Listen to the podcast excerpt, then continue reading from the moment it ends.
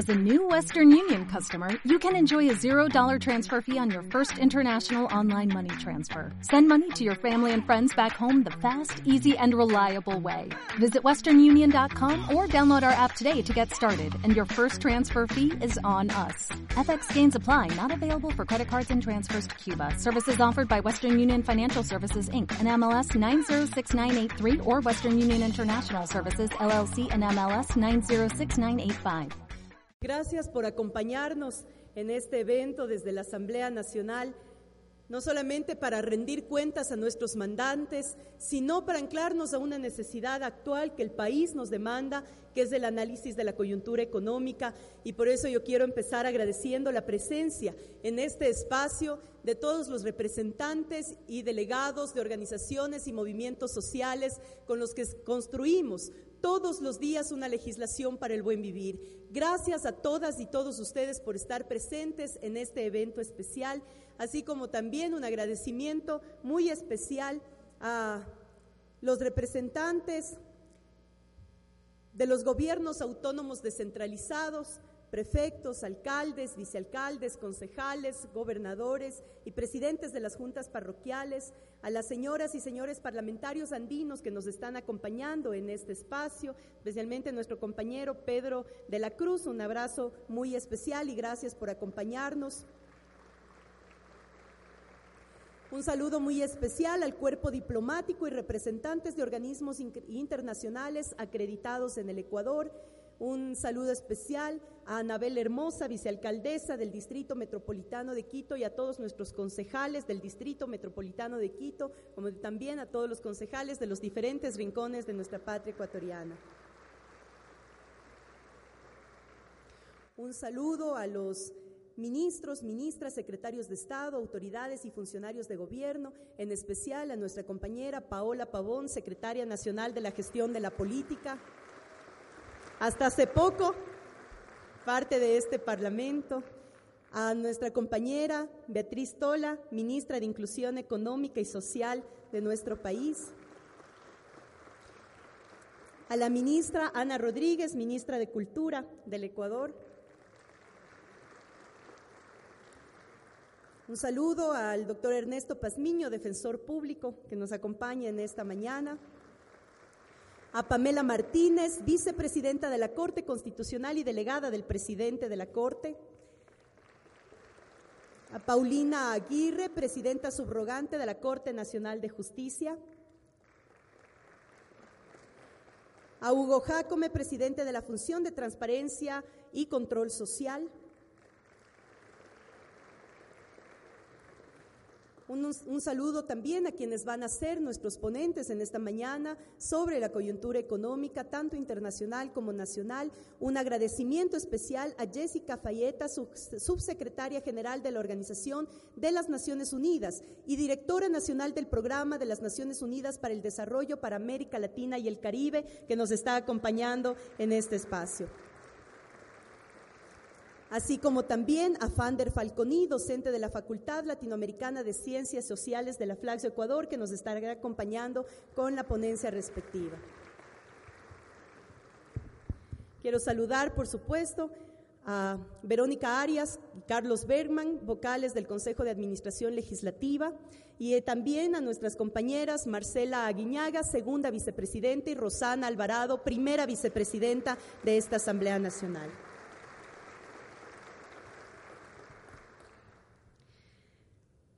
Quiero empezar en esta mañana, delante de todo nuestro pueblo ecuatoriano, agradeciendo un trabajo fundamental que hemos logrado solamente en la concepción de que todo trabajo se lo realice en equipo y se lo realice en equipo. Por eso, y de manera conjunta. Por eso es que yo quiero iniciar agradeciendo el trabajo que han tenido nuestros compañeros y compañeras asambleístas, representantes de todas las provincias del país y de las circunscripciones del exterior por ese trabajo que día a día realizan, no solamente en el Pleno de la Asamblea, sino en las diferentes comisiones permanentes, en las audiencias públicas, en el trabajo en territorio, en las representaciones nacionales e internacionales con los que hemos podido mejorar y acelerar un trabajo legislativo durante estos años que ha sido directamente relacionado a los beneficios de la mayoría de nuestro pueblo ecuatoriano. Con ello y con la participación de nuestros asambleístas es que hemos logrado que ese mensaje de asamblea de puertas abiertas sea mucho más que un eslogan o caer en un simple cliché, sino que hemos logrado que esa asamblea de puertas abiertas traiga de manera directa los aportes de todos los rincones de la patria para fortalecer la legislación en el país. Por eso quiero agradecerles a ustedes, compañeros y compañeras con los que conformamos este periodo de la Asamblea Nacional. Y agradecer también a nuestros equipos de trabajo, a los asesores, asistentes, al equipo administrativo, a todos los que conforman esta asamblea, que va desde la escolta legislativa, garantes de la seguridad de este palacio legislativo, y como en los ámbitos administrativos y de legislación de esta asamblea. Queridas y queridos ciudadanos, el ejercicio de rendición de cuentas de cada año lo asumimos como un deber. No representa un acto de carácter administrativo nada más, porque para nosotros, que nos debemos al pueblo del Ecuador, que defendemos la democracia participativa como un patrimonio, invaluable de la vida política nacional, la rendición de cuentas es un instrumento político de crecimiento institucional. El informe de gestión parlamentaria es el medio a través del cual la Asamblea Nacional, como representante de la función legislativa, cumple con la obligación de rendir cuentas y este cumplimiento representa el vínculo y la cercanía que tenemos con el pueblo, porque en esta nueva era de la política no rendimos cuentas en cuartos oscuros y a media voz, sino que lo hacemos de manera pública y transparente hacia la ciudadanía.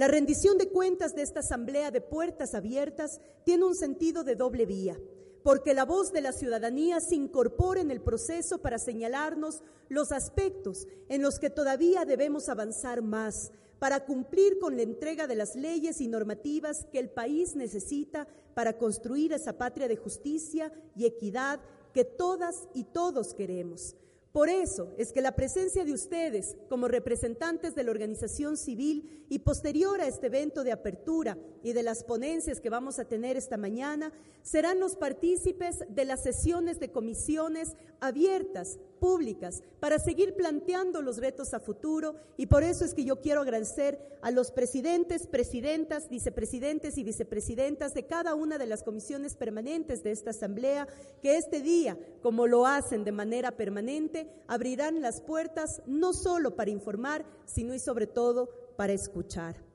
Haciendo un recuento de la tarea legislativa, entre el primero de enero del 2015 y el 28 de febrero del 2016, el Pleno de la Asamblea Nacional ha sesionado 92 veces, 62 ocasiones por convocatorias nuevas y 30 convocatorias que fueron continuación de sesiones. Además de las reuniones del Pleno, las 13 comisiones especializadas de la Asamblea Nacional, tanto las de carácter permanente como las ocasionales, han desarrollado un trabajo minucioso durante todo el año para discutir, elaborar y aprobar en los espacios los proyectos de ley que luego son sometidos a la aprobación del Pleno de la Asamblea Nacional. Las comisiones también tienen la competencia de recibir, analizar, procesar y tramitar las peticiones de fiscalización y control político a las otras funciones del Estado y órganos del Estado, y así lo hacemos de manera permanente. En este periodo hemos aprobado 14 leyes, 12 tratados internacionales y 21 resoluciones. El 35% de las leyes aprobadas desarrollan el tema económico y productivo, con especial énfasis en la protección de las poblaciones vulnerables, más aún en situaciones económicas complejas como las que atraviesa toda nuestra región por la caída del precio de los commodities, entre otros factores. Todas las normativas generan de alguna manera impactos económicos positivos al corto, mediano y largo plazo. Nuestra Constitución le devolvió la capacidad al Estado para regular la economía y no dejarla exclusivamente en manos del mercado, que no distingue entre la vida y el valor del capital. Hoy nuestra economía se identifica como un sistema económico social y solidario, porque esa es nuestra naturaleza social fundamental, la de hermanos y hermanas unidos por el vínculo del amor a nuestra patria y a nuestros conciudadanos. En este sentido, el plan de desarrollo dispone claramente la implementación de un modelo económico al servicio de los seres humanos, un desarrollo integral que tiene aspectos económicos, sociales, culturales, ambientales. Es el modelo de desarrollo que llamamos buen vivir, nuestro suma causa, que apunta a que las personas y comunidades gocen de los derechos, ejerciendo también sus responsabilidades como parte integral de una sociedad. Las leyes con carácter económico como están directamente relacionadas con los derechos laborales, la redistribución de la riqueza y el incentivo para la producción, para que en estos años de inestabilidad en los factores externos de nuestra economía no se afecte negativamente el empleo y no se vulnere la economía de las familias de menores ingresos. Es por eso que la semana pasada en este pleno tratamos y aprobamos la Ley Orgánica de Trabajo Juvenil, regulación excepcional de la jornada de trabajo, la cesantía y el seguro de desempleo,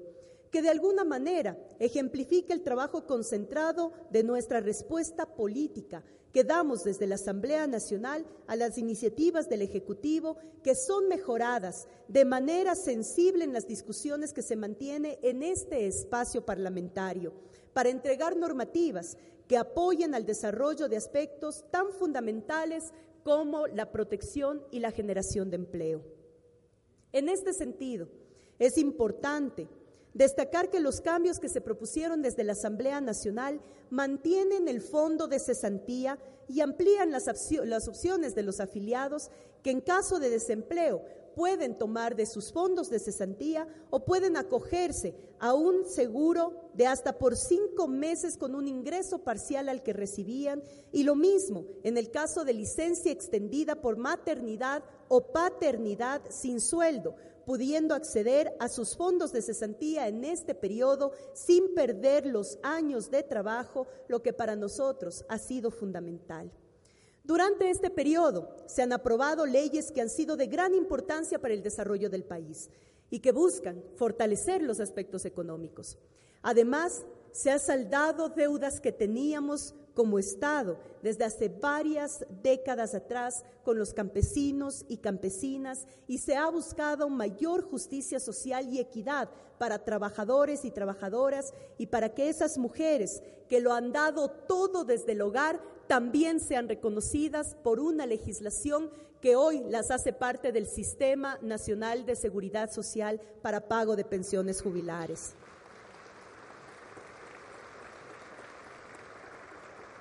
Es así que queremos destacar leyes aprobadas en este periodo que data desde el primero de enero del año 2014 hasta el periodo 2015 y algunas que han sido incorporadas para la fecha en la que estamos rindiendo este evento de rendición de cuentas. Quiero empezar justamente por lo último mencionado,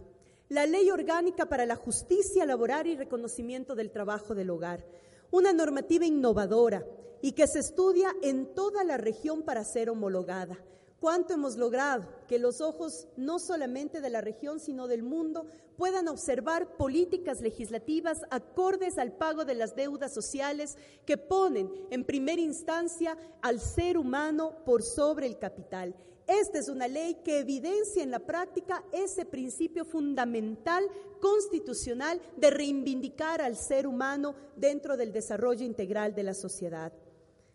Por el aporte teórico y práctico que representa es que ha sido observada por países de la región que este aporte hace que se reconozca el trabajo no remunerado del hogar, sustento de la vida familiar, que incluye el cuidado de los niños, niñas y ancianos en el seno familiar y establece para esas mujeres una pensión jubilar digna, en compensación al trabajo infatigable de toda su vida. Es además una ley que garantiza la estabilidad laboral al declarar nulo el despido de mujeres embarazadas y también despido nulo a los dirigentes sindicales para poder fortalecer el nuevo sindicalismo y una organización sindical en el país que vaya a favor de la defensa de los derechos de las y los trabajadores. Esta es una respuesta real para la demanda histórica de los sindicatos y gremios de nuestro país.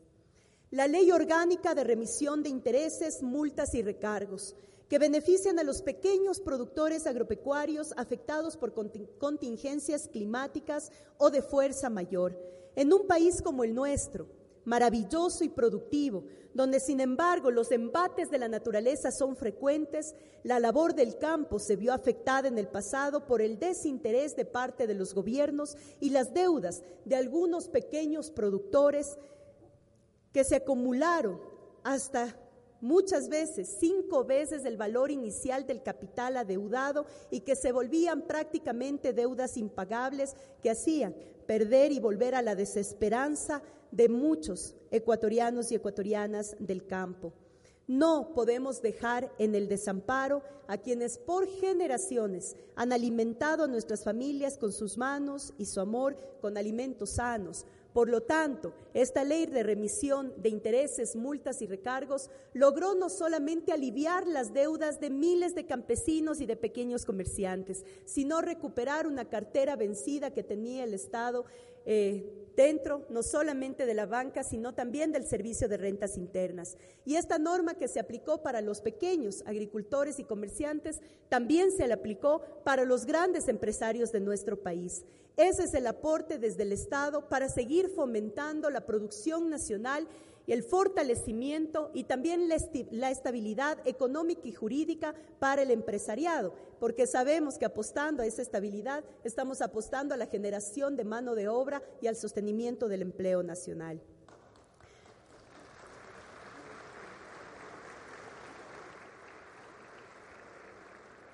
la Ley Orgánica de Incentivos para Asociaciones Público-Privadas y la Inversión Extranjera,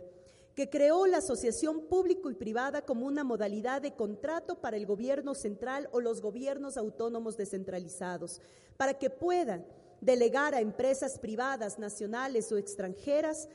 la ejecución de proyectos públicos en su territorio con el fin de desarrollar áreas estratégicas para el desarrollo local en los ámbitos de infraestructura portuaria, y aeroportuaria, desarrollo urbano, vivienda, vialidad y otras a través de la generación de incentivos como la exoneración de impuestos y la simplificación de procesos administrativos. Esta ley además apoya la descentralización y el desarrollo integral de todos los territorios del país. La ley orgánica de tierras rurales y territorios ancestrales, una deuda histórica para el sector rural del país una ley necesaria para garantizar la permanencia de las tierras de comunas y comunidades y que protege la naturaleza al limitar la expansión de la frontera agrícola. Una ley que además prioriza la función social y ambiental de la tierra rural y que posibilita la redistribución de la riqueza a las organizaciones a las organizaciones legalmente reconocidas, siempre con prioridad en los grupos vulnerables una normativa que reconoce la propiedad de la tierra ancestral y comunitaria y prohíbe su expropiación y que formulada con responsabilidad y visión integral procura un apoyo real al sector rural a través de la creación de las unidades productivas familiares para generar fuentes de trabajo y dotar de incentivos reales a los beneficiarios del plan de redistribución de tierras no más en nuestro país latifundios improductivos frente a la necesidad de cientos de campesinos de tener tierra propia, pero además con visión de género, porque esta ley establece la posibilidad de que la legalización y titularización de la tierra también esté en manos de las mujeres que trabajan la tierra, que en nuestro país significa el 80% de la población agricultora y campesina de nuestro país.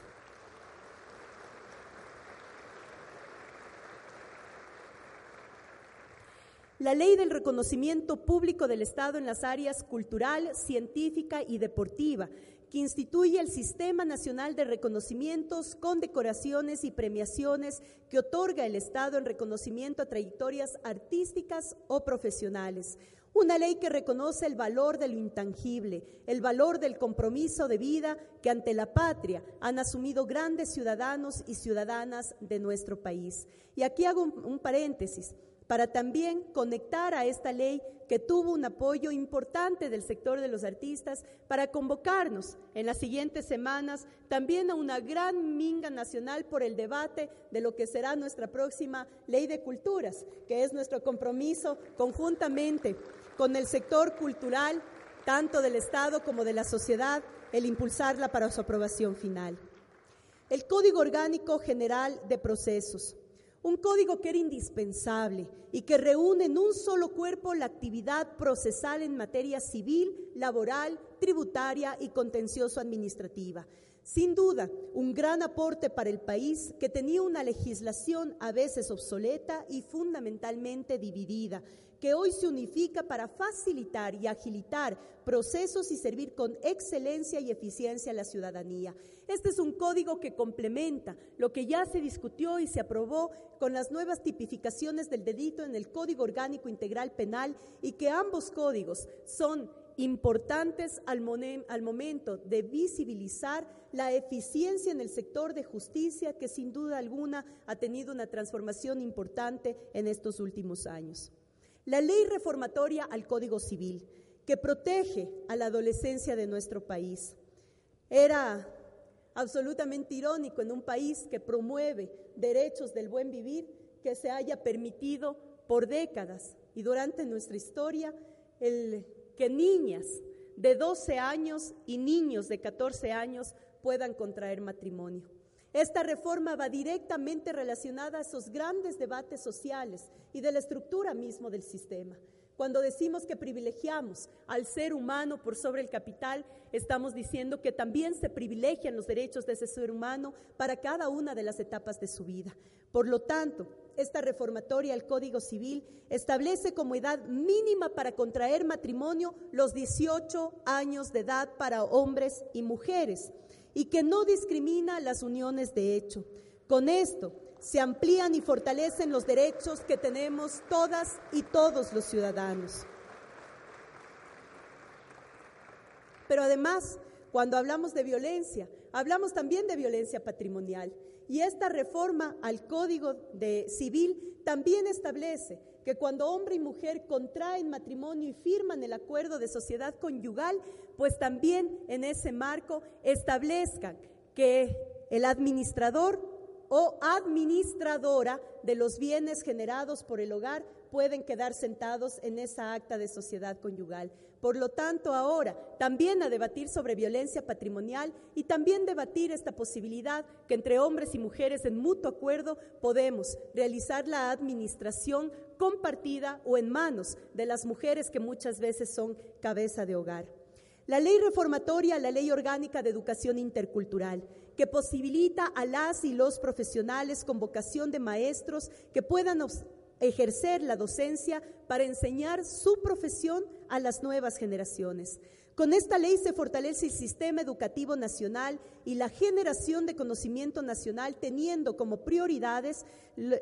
como prioridades a nuestros niños, niñas y jóvenes como beneficiarios directos, que contarán con profesores capacitados y motivados para seguir enseñando. Así crece y se beneficia el país entero. Esta reforma partió de un proceso muy importante que generó la Comisión de Educación, Ciencia y Tecnología en el año del de 2014 y que vale la pena mencionarlo, porque cuando hablamos, que más adelante voy a hacer referencia a los ámbitos de fiscalización, también fiscalizar es evaluar la aplicación efectiva de la norma y cómo eso en territorio está transformando la vida de los ecuatorianos. Producto de esa socialización amplia nacional, pudimos tener justamente los aportes de la Comisión para estas reformas que recogen no solamente las aspiraciones de una nueva recategorización de los docentes de la patria ecuatoriana, sino además del fortalecimiento del sistema integral de educación a través de la incorporación de psicólogos o trabajadores sociales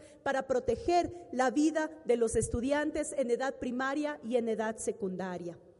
La Ley General de Servicios Postales, que regula y fortalece la gestión de los servicios postales, garantizando el secreto, la inviolabilidad y la custodia de todos los envíos.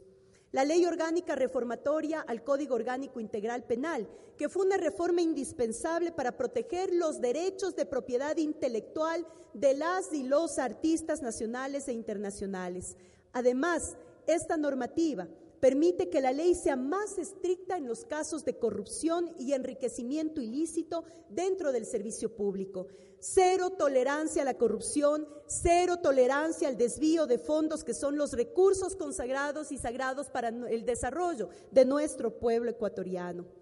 La Ley Orgánica de, Prevención Integral del Fenómeno Socioeconómico de las Drogas y la regulación y control del uso de sustancias catalogadas sujetas a fiscalización. Aunque este nombre o título de la ley suene muy amplia, es una ley que va directamente a enfrentar el tema de las drogas en territorio, que además fue una ley producto del proceso de diálogo territorial que lo llevamos los últimos meses del año 2015 conjuntamente con otras funciones del Estado, especialmente con el Ejecutivo, en todos los territorios del Ecuador. Uno de los temas fundamentales y de preocupación fundamental se centra en el consumo de drogas en niños y adolescentes, pues esta ley busca justamente generar un sistema integral que procure la prevención de drogas, además a través y los ancla directamente a los ámbitos de salud, educación, seguridad ciudadana, justicia, inclusión social, para entre todos trabajar en sinergia y prevenir y combatir con eficacia un problema universal como lo es el tráfico de narcóticos. Esto ayudará sin duda alguna a proteger de manera especial a la juventud ecuatoriana. La Ley Orgánica del Servicio Nacional de Gestión de la Identidad y Datos Civiles, que generó tanta expectativa en algunos sectores y tanta polémica por parte de otros. Esta ley garantiza que las personas puedan voluntariamente escoger entre el sexo o el género para la identificación de su cédula de identidad y que además posibilita que los recién nacidos sean inscritos con el primer apellido del padre o de la madre, que para que no sea un paradigma de legitimidad tener el, apellido paterno como era en otros tiempos, cuando se discriminaba a los niños y niñas por la condición civil de sus padres. Esta, sin duda alguna, es una ley de avanzada y estamos a la espera de que el registro civil, en efecto, posibilite ya la inscripción de las nuevas cédulas. Seguro que muchas de las asambleístas, eh, hombres y mujeres y de la ciudadanía en general, iremos a hacer fila para cambiar esos viejos paradigmas de una política y para que en nuestra cédula conste el género, que es nuestra identificación social con la que nos correspondemos como hombres y mujeres. La ley para la presentación de declaraciones patrimoniales juramentadas que optimiza el proceso de declaración, presentación, registro y control de las declaraciones patrimoniales juramentadas de las y los servidores públicos a través de un sistema de registro en línea con la Contraloría General del Estado más rápido, más transparente y más eficiente, con la que las y los funcionarios de todo el país ya no tendremos que hacer largas filas en las notarías del Ecuador, sino en base a un sistema en línea, como hacemos nuestras declaraciones a través del Internet en el servicio de rentas internas, de igual forma podamos hacer con nuestras declaraciones juramentadas. Por otro lado, en este periodo, la Asamblea Nacional fue protagonista del Diálogo Nacional por la Justicia y la Equidad Social, una iniciativa orientada a recoger propuestas que nos permitan profundizar la equidad en el país. En estos diálogos pudimos establecer contacto con las demandas de la ciudadanía en cada uno de los rincones de la patria ecuatoriana, en temas relacionados con desarrollo rural, economía y producción, educación, ciudadanía universal, salud, ambiente, gestión política, participación ciudadana, inclusión y desarrollo social. Esto con el objetivo de profundizar los procesos de democracia directa y participativa de nuestra sociedad. Y las leyes que hemos formulado responden a estas inquietudes y los derechos colectivos consagrados en la Constitución como es nuestro deber.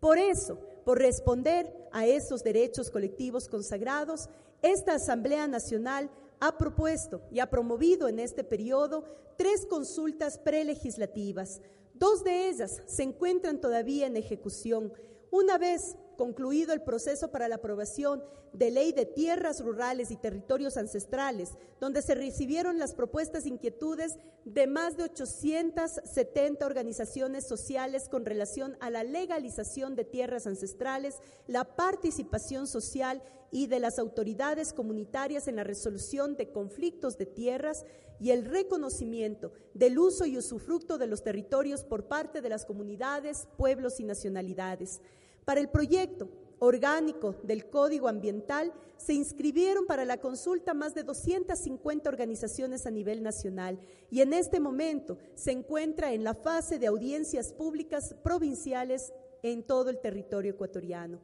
Otro de los proyectos que está y que va a atravesar la consulta prelegislativa es el Código Orgánico de la Economía Social del Conocimiento, Creatividad e Innovación, mejor conocido como Código Ingenios, que se sometió a consulta de pueblos, comunas y comunidades en temas relacionados con el acceso, uso y aprovechamiento de la biodiversidad y conocimientos ancestrales, la investigación de la biodiversidad, entre otros. Este proyecto se encuentra en la fase de convocatoria de la consulta para que los comunas, las comunidades, comunas, pueblos y nacionalidades indígenas, afroecuatorianas y montubias que puedan verse afectados con esta norma puedan participar de manera directa en la especificación de los textos para garantizar los derechos colectivos. Durante el año 2015, la agenda legislativa se centró de manera significativa en el eje de la economía y la producción. El 35% de las leyes aprobadas por esta Asamblea estuvo dedicado al ámbito económico y productivo. Es fundamental seguir profundizando el trabajo en estos temas, por lo que para el año 2016, dentro de nuestra agenda legislativa, están planteados los temas que vayan directamente a la reactivación de grupos importantes de la economía del Ecuador. Así, por ejemplo, tenemos y estamos en tratamiento ya de la reforma a la Ley Orgánica de Economía Popular y Solidaria, un proyecto a que le apostamos como sistema económico nacional, siempre y basándonos en el principio de lo social y solidario, aún dentro de una economía que vive batallando todavía contra un sistema capitalista y neoliberal. El proyecto de la reformatoria Ley de Prevención, Detección y Erradicación del Delito de Lavado de Activos y el Financiamiento de Delitos. El proyecto de ley orgánica para evitar la elusión del impuesto a la renta sobre herencias, legados y donaciones. El proyecto de la ley orgánica de turismo, proyecto del Código de Comercio, el proyecto de defensa del artesano, entre otras leyes de naturaleza social y cultural que están agendadas para este año hasta mayo del 2017, donde terminará y culminará este periodo legislativo. Una de las apuestas en el año 2015 fue la ciudadanización de las enmiendas a la Constitución de la República del Ecuador. Este fue uno de los puntos que más atrajo la atención de todo el país, especialmente a finales del año 2015, cuando en realidad el proceso de aprobación de las enmiendas se extendió por más de 12 meses, cumpliendo a cabalidad el calendario extenso que es mandato constitucional. En este sentido, por más de 10 meses se realizó una socialización en todo el país de los 16 artículos propuestos para la enmienda, que al final fueron aprobados 15 de estos 16 artículos. Esto se lo realizó a través de mesas de diálogo, talleres y encuentros que nos permitieron llegar a la aprobación de diciembre del 2015 con mayor claridad por parte de la ciudadanía de lo que proponíamos dentro de esta enmienda constitucional. Por medio del diálogo se recogió criterios, opiniones y aportes que fueron fundamentales para el texto final del proyecto de enmienda. Y como lo hacemos siempre en esta asamblea, estuvieron invitados todos los sectores para participar y aportar. Las enmiendas aprobadas garantizan, entre otras, que los jóvenes desde los 30 años puedan postularse a cargos de representación política presidencial que las y los ciudadanos puedan ser reelegidos en los cargos de elección popular para garantizar el proceso democrático de la ciudadanía para decidir sobre la continuidad o no de los dignatarios de elección popular que cumplan con ese mandato con su pueblo. Mucho revuelo político causó esta enmienda que abre las puertas para que el pueblo elija sin restricciones para que los grandes líderes puedan servir si así lo desean y así lo determina el mandante. Se trata de una visión de largo plazo necesaria para el país para que la improvisación de liderazgos no sea la norma en nuestra democracia. Y fue por esa convicción de largo aliento que se puso una transitoria para que esta enmienda entre en vigencia luego de las elecciones del año 2017, para que no se tergiverse el sentido propio democrático de esta norma. Una democracia participativa siempre amplía derechos. Y qué bueno que para las próximas generaciones la elección de sus representantes no tendrá limitaciones que impidan que lo bueno pueda continuar. Las enmiendas determinan además que el gobierno central, como rector de la política pública en educación y salud, asuma la competencia de planificar, construir, mantener la infraestructura y equipamiento de salud con el objetivo de garantizar el derecho que todas y todos tenemos a una salud de calidad y a una educación de calidad en cada rincón de la patria ecuatoriana, sobre todo una educación y una salud que se brinde con calidez planificada por territorios y con cobertura universal. Establece que la comunicación como un servicio público asegure el ejercicio del derecho a esa propia comunicación, que existe igualdad de condiciones para obreros y servidores públicos que trabajan en el sector público. Y aquí acogemos una de las recomendaciones de la Organización Internacional del Trabajo cuando establece que todas y todos los trabajadores en nuestro país y en los países del mundo debemos ser catalogados como tal. No más distinciones entre obreros y funcionarios, que al fin y al cabo eran los justificativos para marcar una gran brecha en derechos laborales que iba también a una gran brecha de derechos remunerativos por parte de los obreros y los funcionarios. Hoy, gracias a esta enmienda, en el Ecuador, todas y todos somos trabajadores de la patria ecuatoriana.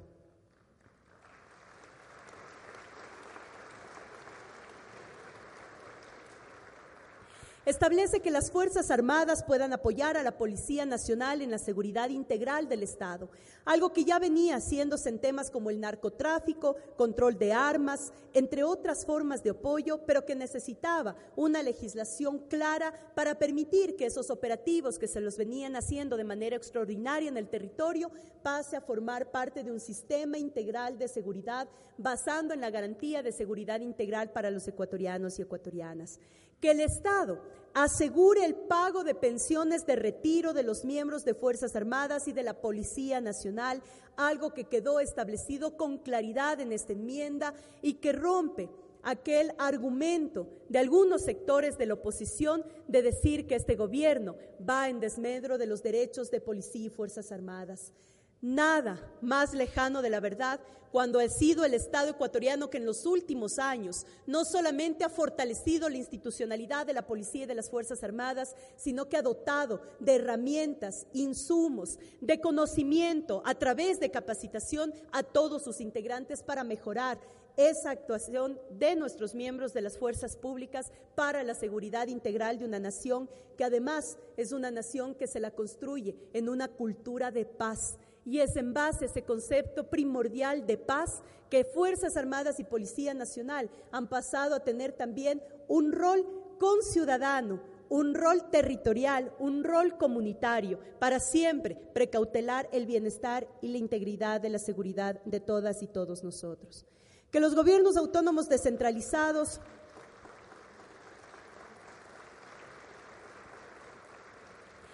que los gobiernos autónomos descentralizados puedan convocar a consulta popular sobre los temas de su interés en su jurisdicción y los que sean de su competencia. Que la formación de regiones se realice a través de la voluntad popular.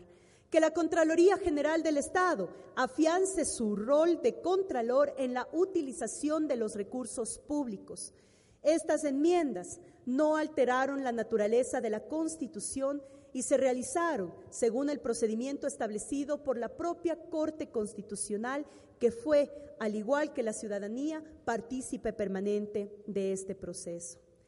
Esto nos ha dado, y este trabajo, tanto legislativo como de participación en territorio, nos ha permitido que la Asamblea Nacional tenga una calificación importante eso gracias a la cercanía de las y los asambleístas en territorio con sus mandantes, muy a pesar de opiniones ajenas, totalmente antojadizas muchas veces y sin mirar el contexto del desarrollo de la institucionalidad en el país, se han presentado cifras que pretenden, eh, para, que pretenden deslegitimar y desacreditar las instituciones de este Estado que buscamos a través de un proceso de revolución, la instauración del buen vivir para todas y todos. Pero aquí yo quiero hacer referencia únicamente a la calificación de gestión de la Asamblea Nacional, producto de ese trabajo permanente de todos los que integramos esta Asamblea. El histórico del 2005 al 2015 nos da justamente un incremento en la credibilidad y aceptación de la ciudadanía, llegando al día de hoy al 54.7 de aceptación y credibilidad de la ciudadanía hacia esta institución del Estado que es la Asamblea Nacional.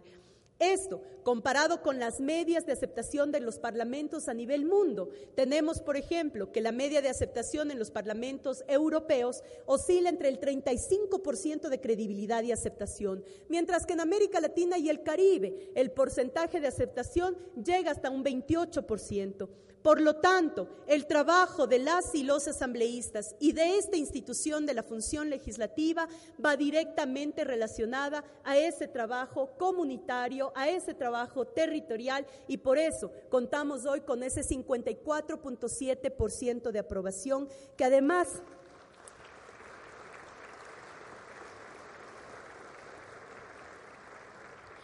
va en relación a los datos del Latino Barómetro cuando establece la confianza en el Congreso o parlamentos de la región. El Ecuador se, se, sitúa dentro de los países de América Latina y el Caribe como el parlamento con mayor aceptación y credibilidad de toda la región de América Latina y el Caribe.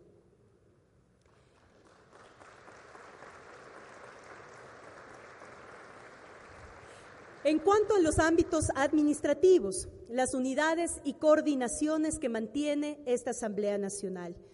Como en todos los aspectos, es vital el trabajo realizado por cada una de las unidades y coordinaciones que componen esta Asamblea Nacional para poder cumplir con las distintas labores que realizamos y sobre todo para cumplir con el compromiso que tenemos con los ciudadanos que son nuestros mandantes. Cada una de las unidades hacen su aporte día a día en la construcción de leyes, en los procesos de fiscalización, en la difusión del trabajo legislativo, en relaciones internacionales que mantenemos de manera soberana, en la relación y participación ciudadana y en las distintas tareas que realiza esta Asamblea Nacional. Por eso, un reconocimiento especial a las compañeras y compañeros que conforman la Secretaría General de la Asamblea Nacional, que además también es dirigida por una compañera mujer, Livia Rivas, que ha sabido dirigir de manera excelente el rumbo de la Secretaría General de esta Asamblea Nacional con todo su equipo de trabajo. A los compañeros de la Unidad Técnica Legislativa, de la Unidad Técnica de Fiscalización y Control Político, de la Coordinación de Participación Ciudadana, de la Coordinación de Relaciones Internacionales y de la Coordinación de, Comunicación a través de nuestros medios legislativos, la radio y la televisión legislativa, de todas las instancias administrativas sin las cuales no podríamos desarrollar nuestro trabajo. Pero quisiera hacer énfasis en algunas de ellas que me parecen primordial para la vida y el cumplimiento de nuestras funciones como función legislativa. La unidad de fiscalización y control político. El proceso fiscalizador es una de las atribuciones constitucionales de la función legislativa y en este sentido, el cumplimiento de esta labor ha sido permanente y sistemática, no llevada en casos aislados ni tampoco como plataforma para construir liderazgos sensacionalistas, sino con seriedad y constancia como debe hacerse. Ante eso todavía parece que muchos actores en el país extrañan los show políticos que se daban en este pleno de la Asamblea para justificar una fiscalización. Nosotros nos hemos rehusado y lo haremos hasta el último día de, periodo, de, de nuestro periodo legislativo. Nos rehusamos a que la fiscalización sea interpretada a través de un show político para alimentar esa prensa rosa y ese sensacionalismo en el país. La fiscalización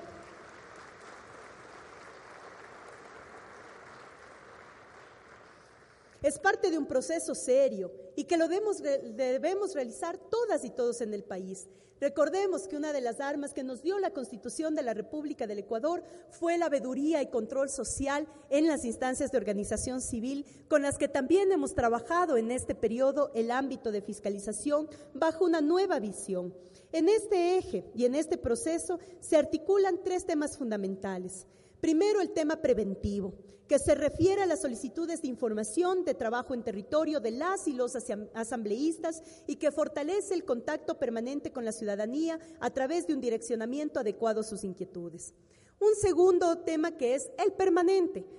las solicitudes de información, informes anuales de las autoridades del Estado, rendiciones de cuentas, información recibida mediante las convocatorias realizadas por las diferentes comisiones especializadas y por la Comisión de Fiscalización. El ámbito correctivo, que son las solicitudes de información que se refieren a todos los niveles de la Constitución y de la Ley Orgánica de la Función Legislativa que establecen para fiscalización y control político. Es así que por primera vez en la historia se cuenta con una base de datos sólida sobre las solicitudes de información efectuadas y las respuestas recibidas. Existen múltiples resultados positivos en la ejecución de esta competencia. En total, durante este periodo, en el año 2015 se tramitaron más de 2.117 solicitudes de información desde las diferentes agrupaciones políticas, obteniendo 1.664 respuestas. La gran mayoría de estas solicitudes han venido del movimiento Alianza País, con un total de 1.524 solicitudes, el movimiento Creo, con 199 solicitudes, Pachacutic y Avanza, con 113 solicitudes, Sociedad Patriótica, con 60 solicitudes, Madera de Guerrero, con 22 solicitudes y otras 86 solicitudes provenientes de compañeros asambleístas que hoy están en situación de independencia. Además, el seguimiento es fundamental y por eso, en este caso, en el caso de no encontrar respuesta inmediata a la solicitud, se realizan las respectivas insistencias desde la presidencia de la Asamblea Nacional, de las cuales hemos enviado 31, recibiendo 27 respuestas y seguiremos en esa tarea de dar seguimiento a las solicitudes. Esos datos son en el año 2015, pero hasta la fecha, hasta este mes de eh, marzo del año 2016, a través de la Unidad Técnica de Fiscalización, hemos superado las 3.000 solicitudes de información por parte de las y los asambleístas. La coordinación de participación ciudadana. Esta asamblea, como decíamos antes, se define como una asamblea de puertas abiertas, la casa del pueblo, la casa de la democracia participativa. Por eso para nosotros el tener una coordinación de participación ciudadana se volvió en un ámbito fundamental para el trabajo en territorio y de colegislación con la ciudadanía. Es infatigable el trabajo en territorio de esta coordinación que apoya además y se apoya en el trabajo en territorio de las y los asambleístas, con los que promovemos el acercamiento, participación e interrelación de las y los asambleístas con la ciudadanía. Entre las estrategias de socialización y difusión de las leyes y de aprobación de los proyectos de ley, hay que destacar, como han sido mencionados, el diálogo nacional por la equidad y la justicia social y los procesos de consulta prelegislativa. Pero además se desarrollan otras iniciativas de capital importancia como el proyecto de mujeres municipalistas y lideresas locales y las leyes con el enfoque de género, que promueve espacios académicos de debate para fortalecer los procesos de legislación local y ampliar la participación de las mujeres organizadas en la construcción de su futuro.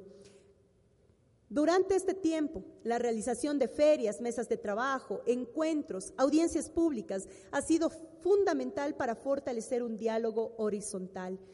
En el año 2015 pudimos llegar a más de 300 mil ecuatorianos de manera directa, tanto en nuestra presencia en territorio como a través de visitas guiadas en este recinto legislativo y a través de la caravana cultural que recorre cada uno de los territorios en el país. A nivel de relaciones internacionales, para nosotros los diferentes espacios de participación en el exterior, como son los organismos interparlamentarios y la relación con los parlamentos de países amigos, facilita la construcción de gobernanza global y permite que la voz de nuestros ciudadanos sea escuchada de forma directa y genere incidencia en asuntos que si bien son de trascendencia nacional, tienen efectos en lo internacional. Las representaciones de un asambleísta en un espacio internacional pasan por una revisión exhaustiva en donde se observa que la tarea a cumplir en el exterior responda adecuadamente con la gestión parlamentaria de legislar o fiscalizar. Y en ese contexto promueve el interés nacional y el cumplimiento de un proyecto regional. La Asamblea Nacional ha priorizado su participación e incidencia en América Latina en lo cual nos ha permitido consolidarnos como líderes en la región a nivel parlamentario. Muestra de ello es la presidencia del del Parlamento Latinoamericano, que lo tenemos durante este año 2016 hasta inicios del año 2017, donde el Parlamento elegirá sus nuevas autoridades.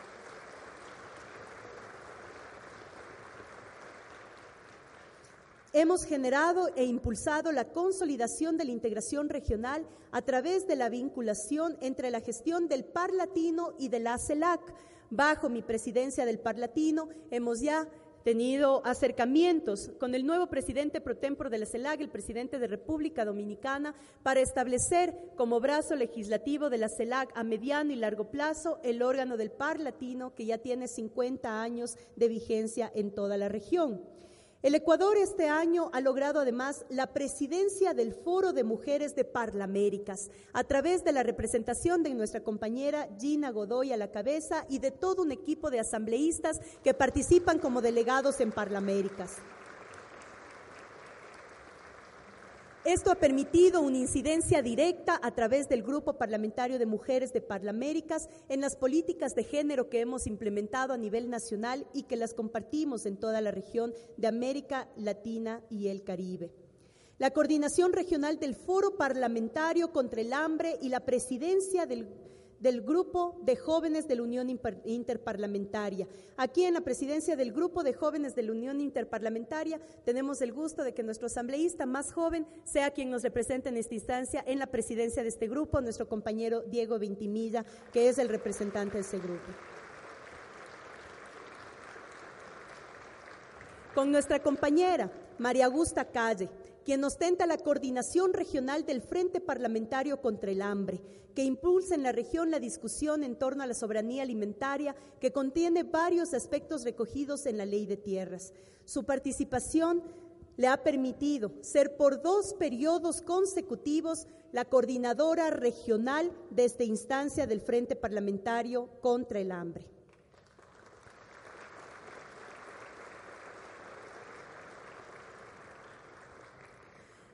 Como presidenta de la Asamblea Nacional del Ecuador he participado en la consolidación del Parlamento Suramericano y en la creación del Foro Parlamentario Beijing más 20, que recibió el respaldo regional de la presidenta Michelle Bachelet, a donde pasaremos la posta de esta generación, de este espacio que fue iniciativa del Parlamento ecuatoriano. Ecuador ha logrado además que otras instancias que, eh, interparlamentarias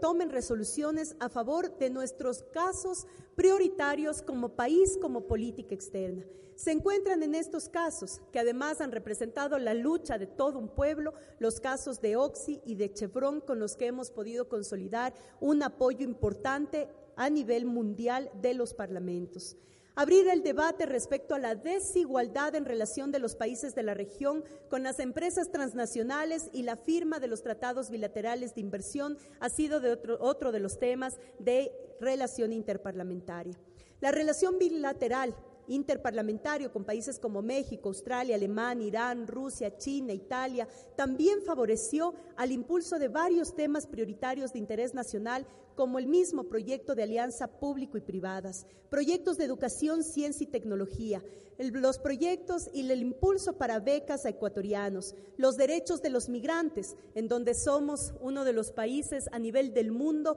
que ha implementado el principio de la movilidad como un derecho ciudadano, un derecho humano, más allá de la seguridad de los estados, que se consagrará además próximamente con la promulgación de la ley de movilidad humana.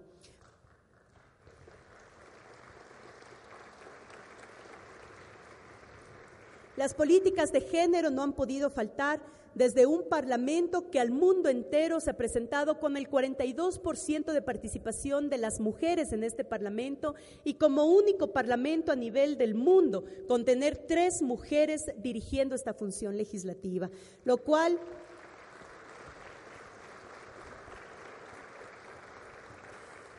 nos ha permitido que nuestras compañeras Rosana Alvarado y Marcela Guiñaga tengan un rol fundamental en la relación interparlamentaria y en nuestra también representación internacional en diferentes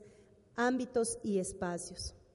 Nuestra convicción en ese marco es continuar con la cooperación a nivel internacional, reafirmando la soberanía y la influencia nacional en la región, siempre consolidando las relaciones internacionales como un encuentro entre iguales, sin relaciones de poder que muchas veces atentan incluso contra la soberanía de nuestros pueblos, siempre en nombre de los sagrados intereses de nuestra patria.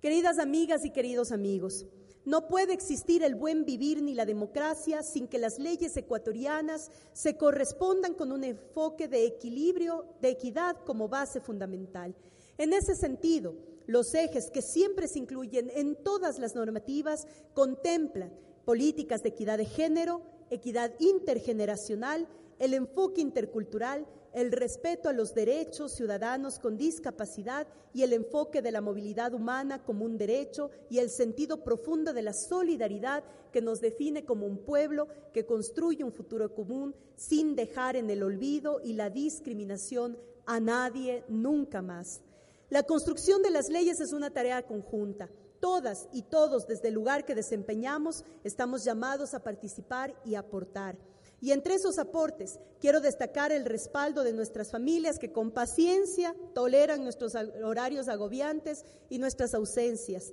y hasta las discusiones apasionadas que llegan al hogar. A nuestras madres, padres, hijos e hijas, gracias por la solidaridad a nombre de todos los compañeros asambleístas que conformamos parte de esta función del Estado. Porque ese amor, aunque muchas veces no sea Parte de las manifestaciones diarias, ese amor es el que nos lleva a implementar nuestro trabajo con más pasión y con más entrega, porque sabemos que así como nuestros hijos merecen un país mejor, es el derecho de todos los hijos de los ecuatorianos y ecuatorianas a que recibamos como mejor herencia un país donde la solidaridad, la unidad, la equidad sean los factores fundamentales. Presentamos así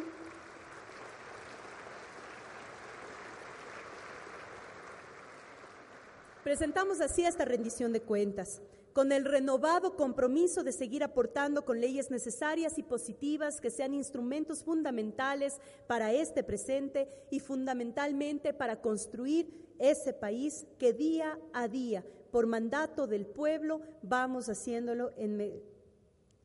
para la patria entera y para conseguir el mandato constitucional del buen vivir y del suma causa. Es un año difícil y lo sabemos. Los ecuatorianos y ecuatorianas vamos a salir adelante, vamos a trabajar entre todos, sumando esfuerzos y armando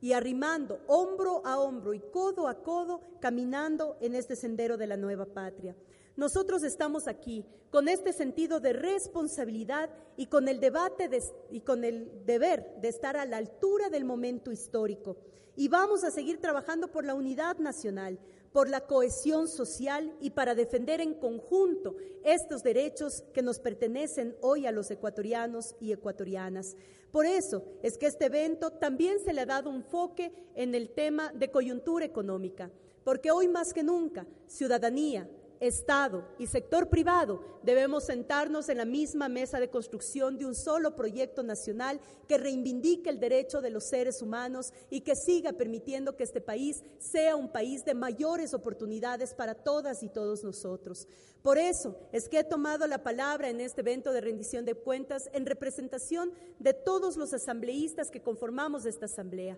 Pero después de las ponencias que vamos a recibir por parte de nuestros compañeros invitados, vamos toda la ciudadanía a ser parte de las sesiones permanentes públicas de este día en donde los presidentes e integrantes de cada una de las comisiones van a poder no solamente socializar lo hecho, sino también comentar qué está en tratamiento, qué está planteado, pero recoger cuáles son las aspiraciones, los sueños, las esperanzas, los anhelos, los retos que desde la ciudadanía se nos impone también para que esta función del Estado cumpla y satisfaga esas necesidades básicas que mantenemos todavía como país en este siglo XXI y que deben ser saldadas por todas y todos en unidad. Gracias a todos por estar aquí, gracias por compartir este día y esperamos que la información sea también multiplicada y que se pueda llevar estos derechos consagrados por cada una de las leyes a cada rincón de la patria para que nunca más ningún ecuatoriano y ecuatoriana sufra la violación de uno de sus derechos o quede en vulnerabilidad frente al Estado, que debe ser el primer garante de esos derechos consagrados. Les recibimos siempre en esta asamblea con un abrazo fuerte y gracias por estar aquí a todas y todos ustedes.